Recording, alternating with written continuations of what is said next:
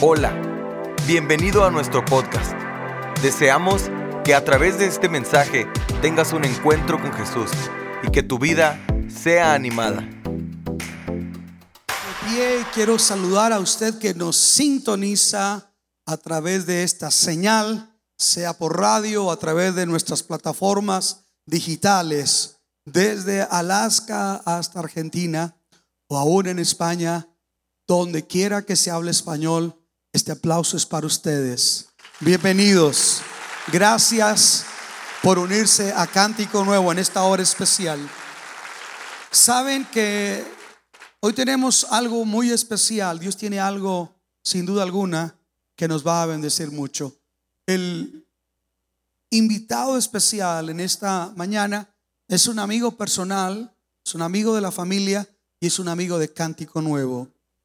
Antes de que comenzáramos el ministerio, fue una de las primeras personas que yo le dije que Dios nos estaba llamando a abrir esta iglesia.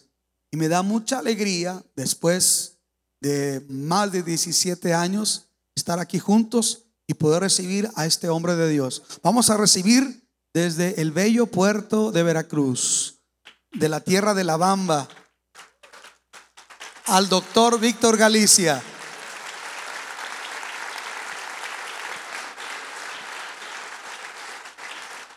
Gracias, Víctor. Bienvenido a tu casa. Gloria a Dios. Buenos días. ¿Cómo está? Volte con alguien, por favor, y dígale lo siguiente. Dígale, si no fuera por mí, voltee con alguien, dígale, si no fuera por mí, tú serías el más guapo. Y siéntase en casa. Qué alegría estar con los amigos, Puede sentarse, por favor. Estuve ayer en el Congreso Juvenil Permanece, allá en Juárez, en el gimnasio de bachilleres.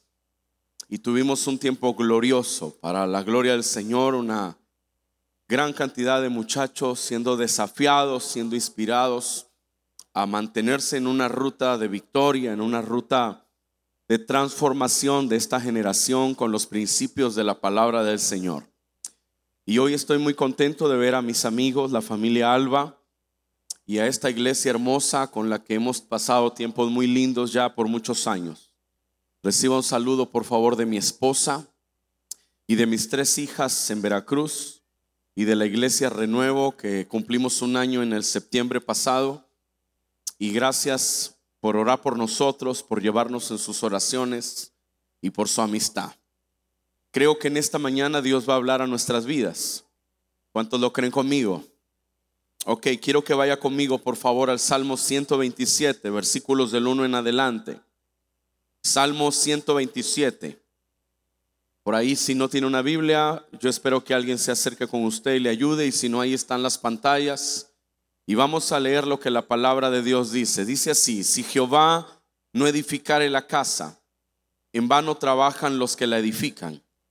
Si Jehová no guardare la ciudad, en vano vela la guardia. Por demás es que os levantéis de madrugada y vayáis tarde a reposar y que comáis pan de dolores, pues que a su amado dará Dios el sueño. He aquí herencia de Jehová son los hijos cosa de estima el fruto del vientre. Como saetas en mano del valiente, así son los hijos sabidos en la juventud. Bienaventurado el hombre que llenó su aljaba de ellos, no será avergonzado cuando hablare con los enemigos en la puerta. Gloria a Dios. Si hay un lugar en la vida donde es sumamente valioso poder soñar y tener de verdad sueños grandes, es en nuestras familias. Una de las cosas que produce el Espíritu Santo en nuestras vidas es la posibilidad de poder visionar hacia el futuro, de poder soñar en cosas mejores que las que hasta ahora tenemos. Joel dice que en los postreros días el Señor derramaría de su Espíritu sobre toda carne y profetizarían vuestros hijos, vuestras hijas, vuestros jóvenes tendrían visiones y los ancianos soñarían sueños. Así que Dios asocia el movimiento del Espíritu Santo con la, el, el fluir de poder soñar cosas grandes que vienen de Dios. Dios quiere que usted y yo podamos soñar con familias victoriosas. Gracias por su entusiasmo. Dios quiere que podamos soñar con familias que se levantan fuertes, que transforman su generación. Soñar es la voluntad de Dios. Dios quiere que usted sueñe. Algunas veces nuestra forma de ver la vida o nuestra cultura nos ha limitado y a veces dejamos de soñar por algunas cosas. A veces tenemos un sueño y lo soltamos y en algún instante algunos dejamos de perseguir los sueños que en algún momento han estado en nuestro corazón. Algunos de los factores que nos hacen dejar de perseguir los sueños, algunas veces es la educación que tuvimos en casa. No, no fuimos educados para tener grandes proyectos. No fuimos inspirados desde niños para ir más allá de nuestras barreras. Dejamos de perseguir los sueños por miedo algunas veces, porque un sueño siempre es algo que desafía, es algo grande. Y cuando Dios te da una visión, si viene de Dios, generalmente será más grande que tus fuerzas. Pero el que sea más grande que tus fuerzas significa que cuando se realice, el que va a recibir toda la gloria es Dios porque era evidente que tú no podías haberlo logrado. Hay veces no soñamos o dejamos de perseguir los sueños porque tomamos una postura de negación algunas veces de manera consciente, otras veces de manera inconsciente. En algún lugar del camino sabemos lo que debemos de hacer, pero no lo hacemos. Tomamos la decisión de no hacerlo, porque de repente nos implica muchos retos y nos negamos a enfrentarlos.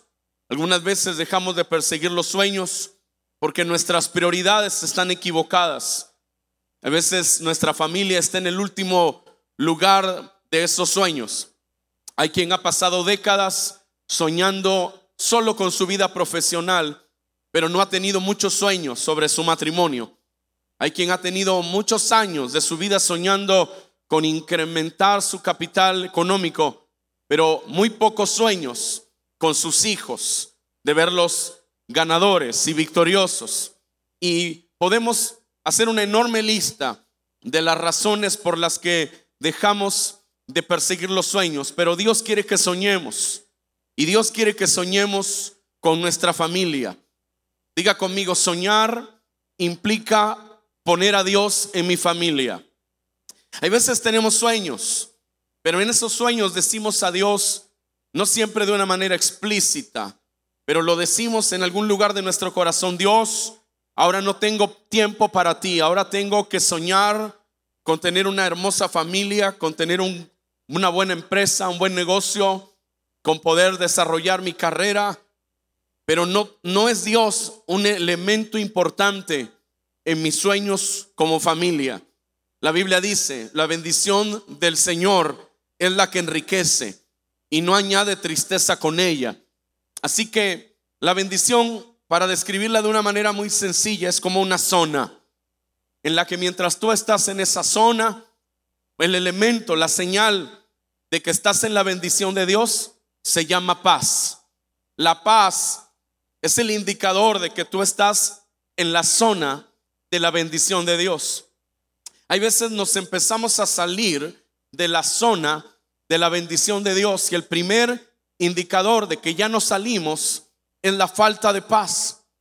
Pero Dios ha planeado que nuestros sueños no nos saquen de la zona de la bendición de Dios. Un ejemplo de salirnos de la zona de la bendición de Dios es la deuda. Dios no nos quiere endeudados, por ejemplo. La deuda no es como tal algo malo, pero la deuda puede ser un pecado cuando buscamos dinero, pedimos prestado sin saber cómo lo vamos a pagar. Y este sistema de este mundo no está hecho para que usted ahorre. El sistema de este mundo está hecho para que usted gaste. Cuando usted entra al centro comercial, no hay una persona ahí en la puerta que le dice, tenga cuidado con lo que gasta.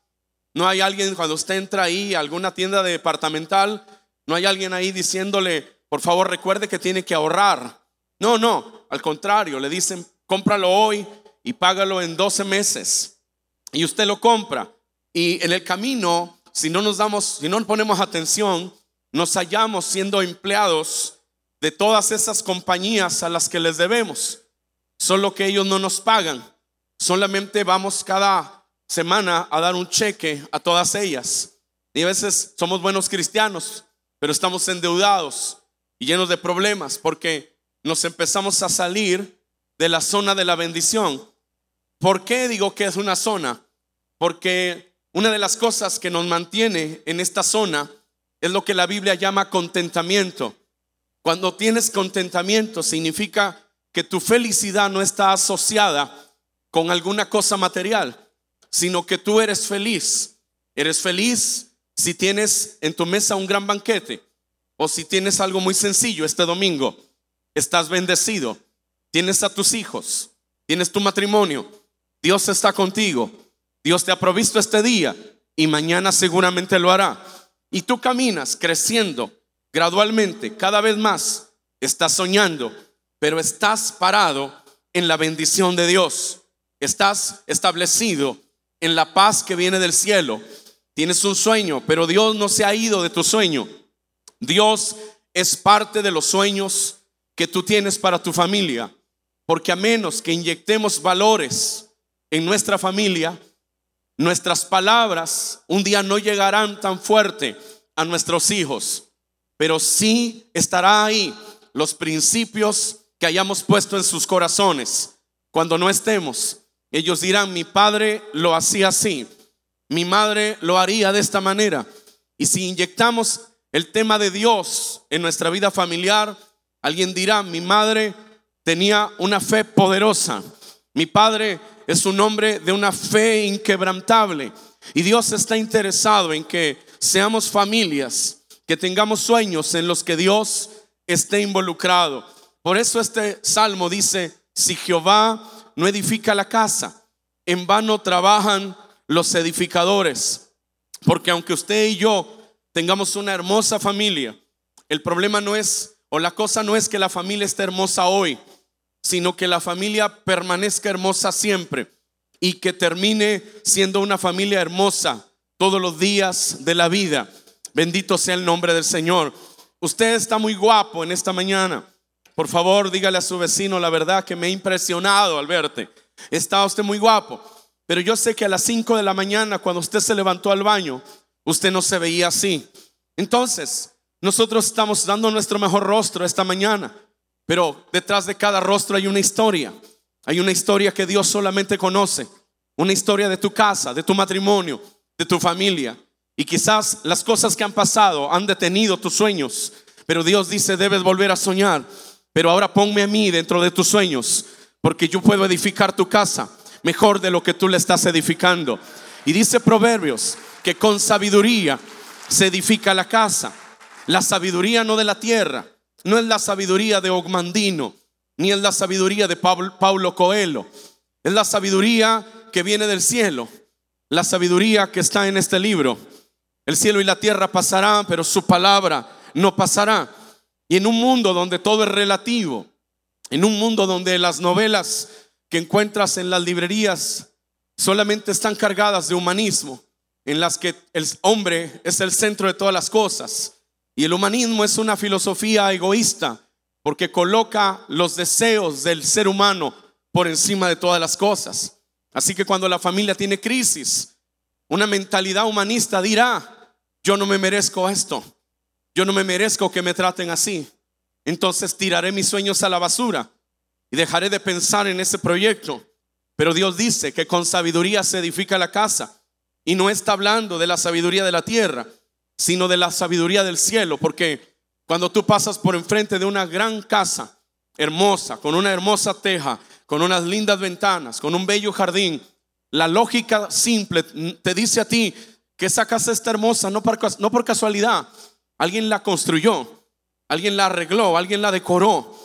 Alguien está poniendo dinero semana a semana para que esa casa se vea hermosa y no se caiga. Entonces, cuando tú ves un hogar hermoso, una linda familia, la lógica simple te dice a ti que esa familia no está así de hermosa por casualidad, sino que dice la Biblia, con sabiduría se edifica la casa. Porque un hogar hermoso es el resultado de integrantes de una familia que están trabajando semana a semana para construir una familia poderosa, una familia victoriosa, una familia de guerreros, no una familia de sobrevivientes, no una familia nice, una familia segura, una familia con hijos que afectarán su generación, una familia que puede influenciar a otros a través de su visión y de su mentalidad. No es lo que la sociedad vea en tu familia, la ropa que usa, ni la tienda donde la compras, sino la clave es que tu familia sea una familia feliz verdaderamente, poderosa verdaderamente, victoriosa verdaderamente. Y eso no ocurrirá por casualidad. Así que vamos a soñar, pero vamos a soñar de manera integral. Vamos a soñar, número dos, de manera que mis sueños de familia vayan más allá de mí mismo. Un día vi un capítulo de Los Simpsons. No es la caricatura que más me gusta, pero de repente cambiándole el canal, me encontré con la caricatura y Homero está comprando un regalo para su esposa que cumplió años. Y le compró una bola de boliche. Porque él necesitaba una. Fue y se la dio y ella está feliz, aparentemente. Y luego ya que se la dio, va y le dice, me la puedes prestar porque voy a ir a jugar esta tarde. A veces nuestros sueños realmente no son sueños de familia, son mis sueños. Hay veces nos casamos, pero siguen siendo prioridad mis sueños, no los sueños de una familia. Mi visión, no la visión de familia. Por eso, si usted está soltero, Aprendas este versículo que dice la Biblia, el que haya esposa, haya bien y alcanza el favor del Señor. Me gusta porque no dice el que haya a Jennifer López, ni dice el que haya la que haya a Brad Pitt. Dice el que haya esposa. Si usted se va a casar, pregúntese si esa chica está lista para ser esposa. Y si está lista para ser esposa, usted ha hallado bendición de parte de Dios sobre su vida. Pero quizás nos pasa como a los latinos. Nosotros somos latinos, ¿verdad? Nos pasa que los latinos, nuestro principal indicador para elegir pareja es si está bonita o si está guapo. No importa que no trabaje, no importa que no tenga un proyecto, pero qué guapo está, qué guapa está. Y nos casamos y después de cuatro o cinco años, alguien se da cuenta lo, lógico que la otra persona no le puede hacer feliz. Y entonces nuestra sociedad humanista dice, tú no te mereces eso, tú mereces ser feliz. Pero el problema radica en que muchos nunca dejamos de soñar egoístamente para empezar a soñar grupalmente. Ahora como mi familia, como esposo, como esposa, con una visión de hijos. Usted y yo no tenemos un lugar más fuerte donde poder invertir que en la tierra de nuestra familia. Ese lugar es el mejor lugar para invertir. Ni todos los dólares del mundo podrían a usted darle mejores, mejores dividendos que el lugar de la familia. Porque cuando usted sea un viejo, usted va a adorar a Dios al saber que tiene unos nietos que le aman, que le respetan, que tiene una mujer que ha decidido permanecer a su lado todos los días de su vida. Usted nunca podrá sentir más alegría que cuando vea su mesa llena de sus hijos y llena de sus nietos. Y aunque usted haya sido un padre lleno de limitaciones, ellos honrarán su fidelidad. Ellos honrarán su fidelidad, mujer, aunque usted haya sido una mujer llena de, de, defectos, pero su gente honrará su perseverancia, honrará su permanencia. El gozo de su vida será ver sus nietos, será ver sus hijos. Usted puede encontrar cualquier otro matrimonio, cualquier otra mujer, pero nunca el proyecto de vida será tan satisfactorio que cuando usted logra ir más allá de sueños personales. Vamos a soñar, pero ahora vamos a soñar, número tres, con hijos. Algún día yo empecé a tener una visión ministerial. El ministerio es mi profesión aunque no lo veo como una profesión, sino como una vocación, pero este es mi trabajo, por decirlo así. Y es lógico que yo sueñe con el ministerio y tenga una visión sobre el ministerio. Pero un día Dios me dijo, debes tener una visión para tus hijos. Yo tengo tres hijas, solteras las tres. Ya me compré una escopeta y no tengo miedo de ir a la cárcel. No, no es cierto. Ellas están solteras, no, no sé por qué, pero están solteras. Los muchachos hoy no, no tienen prisa. Y bueno, pues yo oro por ellas y oro por sus esposos desde que era yo, desde que ellas eran unas niñas. Pero un día Dios me desafió a darme cuenta que debía tener visión con ellas. Debía pensar en su futuro. Debía pedirle a Dios una revelación de lo que Dios ha planeado para ellas. Dios ha diseñado un destino para tus hijos. Destino no es una bola de cristal donde tú vienes con alguien y te dice el futuro. Destino, cuando yo hablo de destino, yo hablo de un entendimiento de todo aquello que Dios ya preparó para tus hijos. Un destino es un entender lo que Dios preparó para ti. Así que tú y yo necesitamos una revelación de destino acerca de nuestros hijos. Saber qué es lo que Dios quiere para ellos. José tuvo una revelación de destino. Él miró su futuro. Él entendió hacia dónde iba y sus padres también oyeron lo que su hijo estaba soñando. Entonces dice la Biblia, herencia de Jehová son los hijos y cosa de estima el fruto del vientre. Como saetas en manos de valientes, así son los hijos habidos en la juventud. Dice que son como flechas Nuestros hijos son flechas. Y las flechas solo son un pedazo de madera. No tienen ninguna capacidad de proyectarse. Es, es eh, yo tuve que investigar un poco sobre las flechas cuando pensaba en este mensaje. Porque la flecha, bueno, antes era de madera y había que trabajar con ella. Había que hacerla verdaderamente recta. Había que quitarle todo defecto que tuviera porque esos pequeños, esas pequeñas variantes en esa flecha afectaban el curso hacia donde iban. Usted sabe que en física un pequeño cambio de unos cuantos grados a larga distancia produce un gran, un gran cambio, produce una gran, gran variación. Entonces el arquero debía poner mucha atención en, en labrar esa flecha, esa flecha. Y las flechas, que la Biblia dice que son nuestros hijos, las flechas no tienen ningún poder a menos que haya alguien que las lance. ¿Está conmigo? Las flechas no saben a dónde ir. Es el arquero el que decide en dónde las va a colocar. Así que no es como la cultura de hoy nos enseña que el niño decida, que el niño elija. Es que el niño no quiere comer, pues que no coma.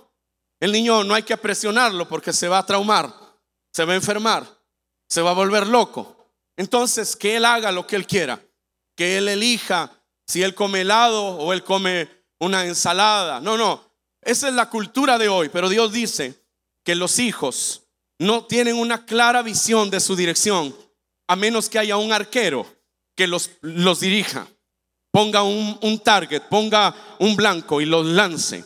La flecha no tiene ningún impulso.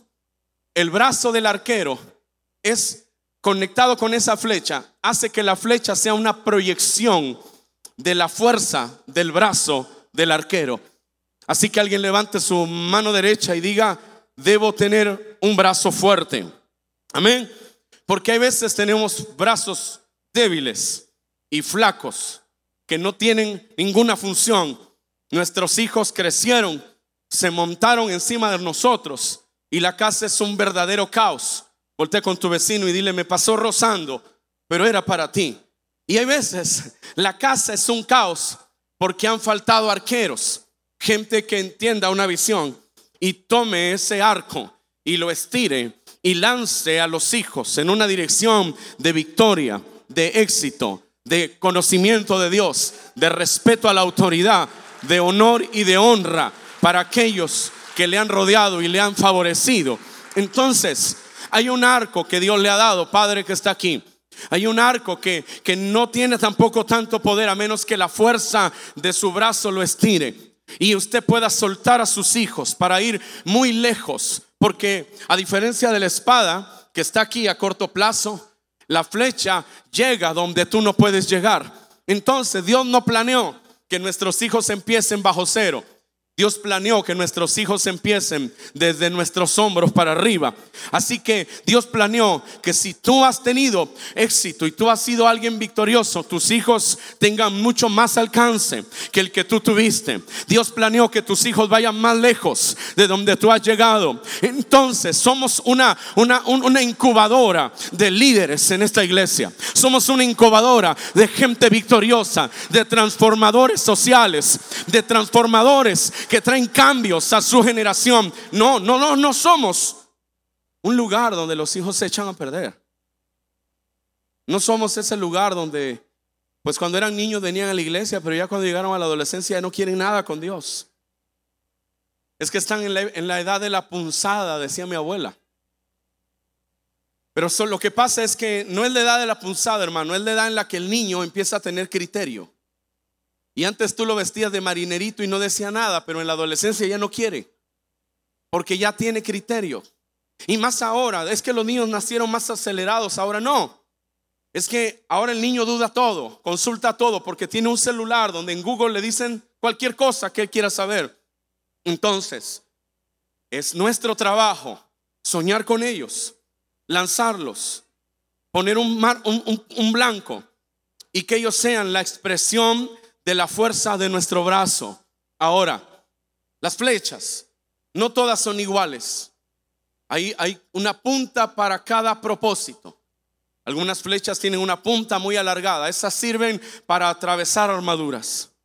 Hay otras flechas que tienen como si fuera una navaja.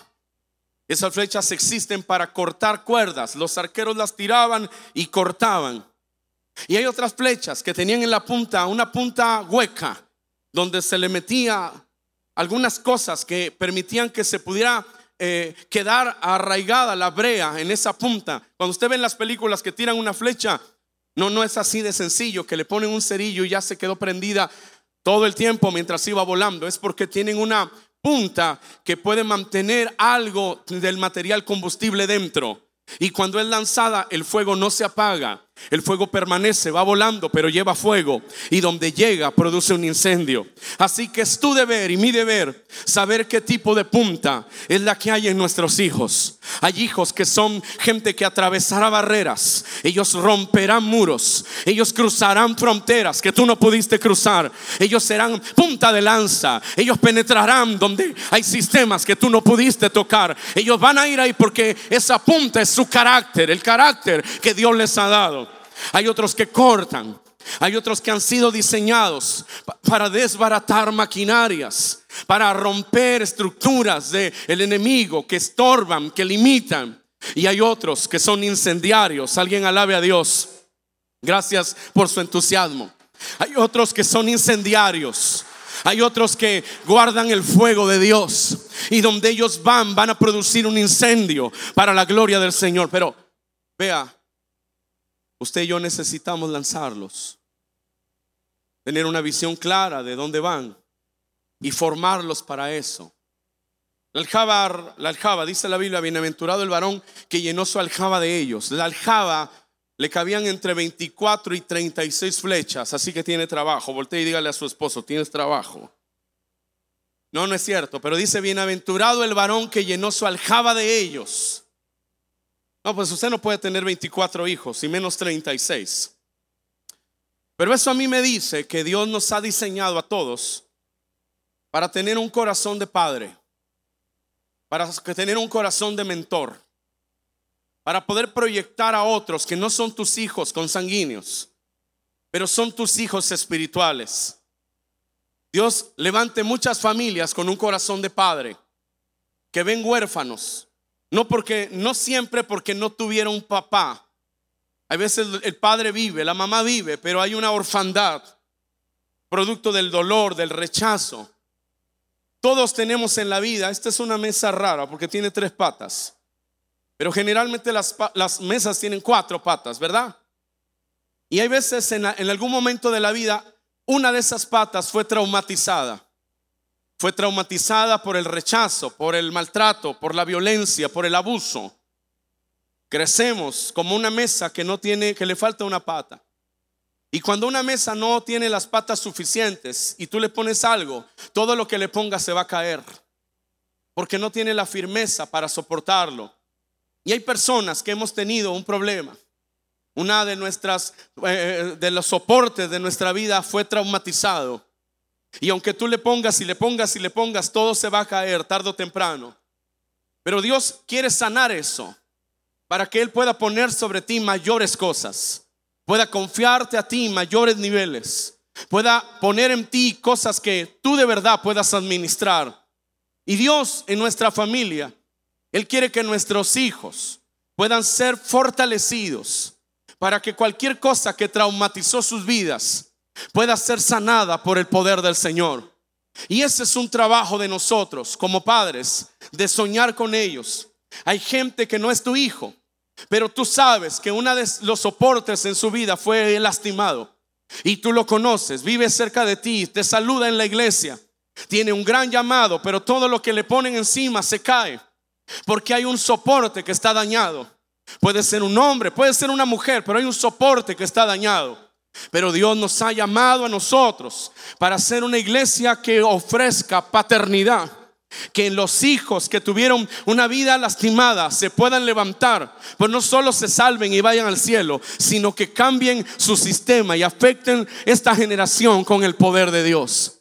Quiero terminar en esta hora y quiero pedirle a nuestro pianista estrella que venga aquí y quiero pedirle a Edwin que suba. Siempre que necesito un ejemplo guapo, llamo a Edwin porque no hay otro. No, no es cierto, Edwin.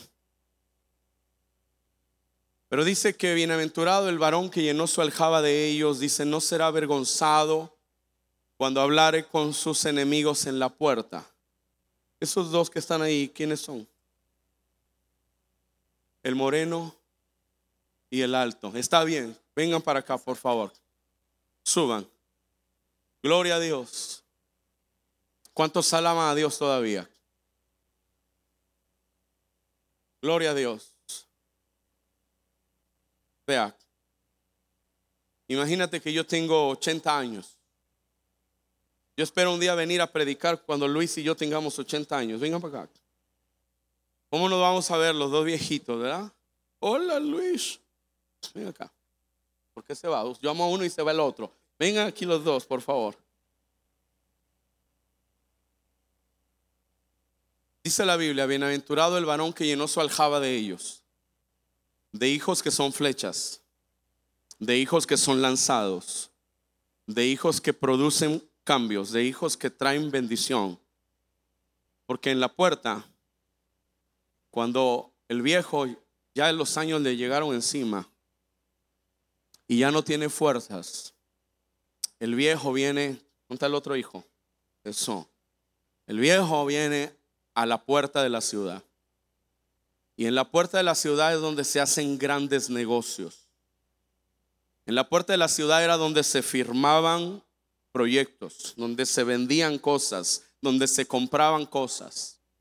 Ahora imagínate al viejo solo en la puerta de la ciudad, sin un respaldo, cuando ya no tiene la misma visión, cuando ya no tiene las mismas fuerzas, cuando ya no tiene la misma lucidez. Es un viejo pero está solo. Suena fea la palabra, es una vieja, pero está sola. Pero Dios dice que es bienaventurado, supremamente bendecido significa bienaventurado.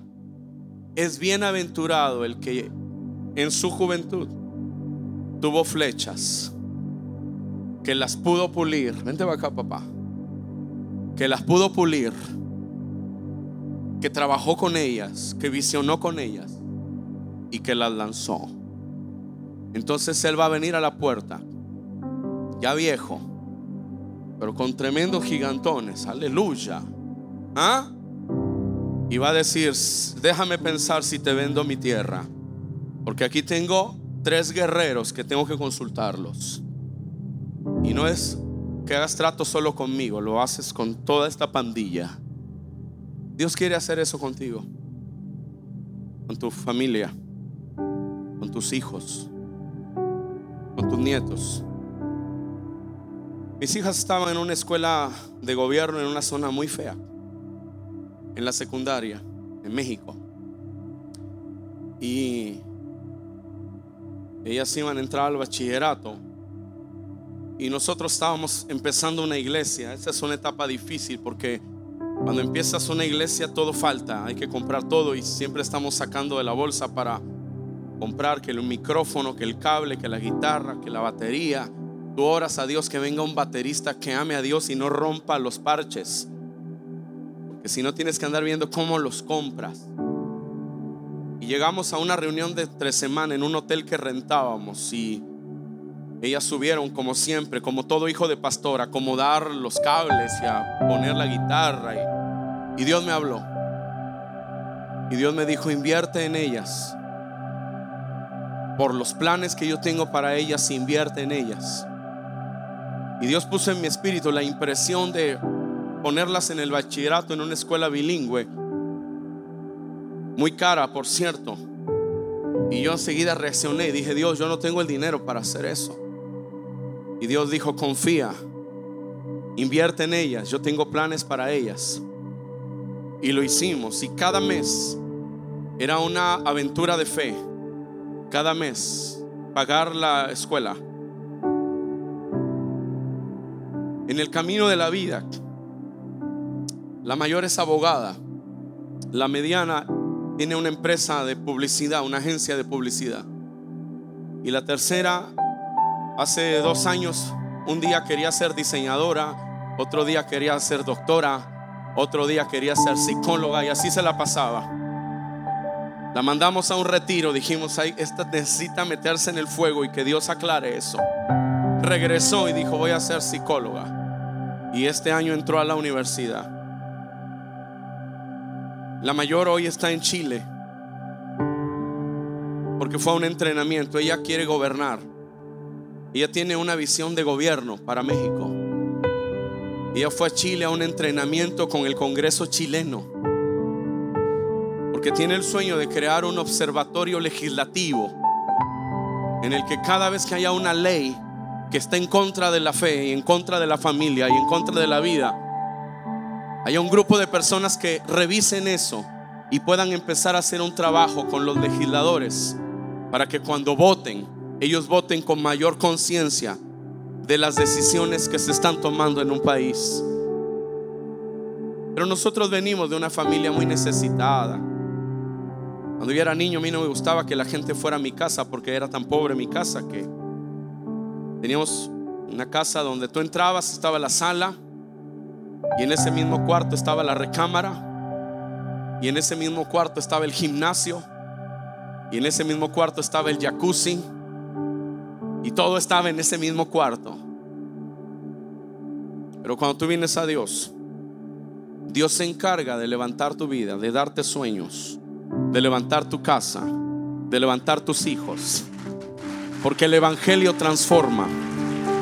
El Evangelio rompe las cadenas. No una religión, pero Dios lo hace. Dios lo hace. Y hoy servimos a Dios desde los 21 años en diferentes naciones del mundo hablando del amor de Dios. Y hoy quiero ofrecer una oración para ti.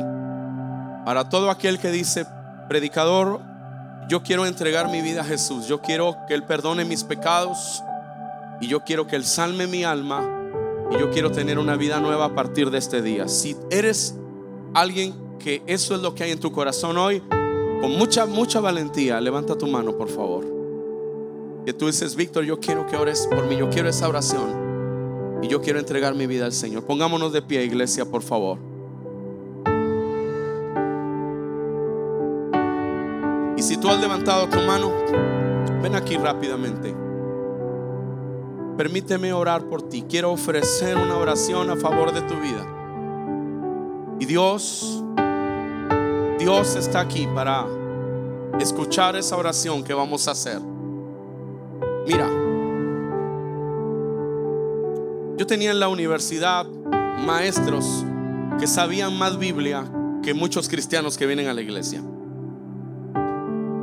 Pero hay una diferencia entre la información que tienes de Dios en la cabeza a la relación que tú tienes con Dios. ¿Cuántos han oído o leído sobre, sobre Napoleón Bonaparte? O sobre Hitler. ¿Cuántos han leído sobre Platón o sobre Sócrates? Hay dos cosas en ese asunto. La primera es que todos esos cuates ya se murieron. Y la otra es que tú nunca tuviste una relación con ellos, ni la tendrás. Pero lo tremendo de Jesús es que Él vive por los siglos de los siglos. La tumba está vacía, se levantó de entre los muertos y Él dijo, donde están dos o tres reunidos en mi nombre, ahí estoy yo en medio de ellos. Entonces Él no está muerto. Y número dos, tú puedes tener una relación con Él. ¿Cómo? Por sencilla fe. Por eso Él dijo que si tú no puedes ser como un niño, tú no puedes entrar al reino de los cielos. Sencilla fe. La fe que hace que un niño se aviente en los brazos de su padre y cree que lo va a aguantar. Sencilla fe. No tengo que llenar un formato, no, solo necesita decidir creerlo. No tengo que hacer algún ritual, no, solo necesita creerlo.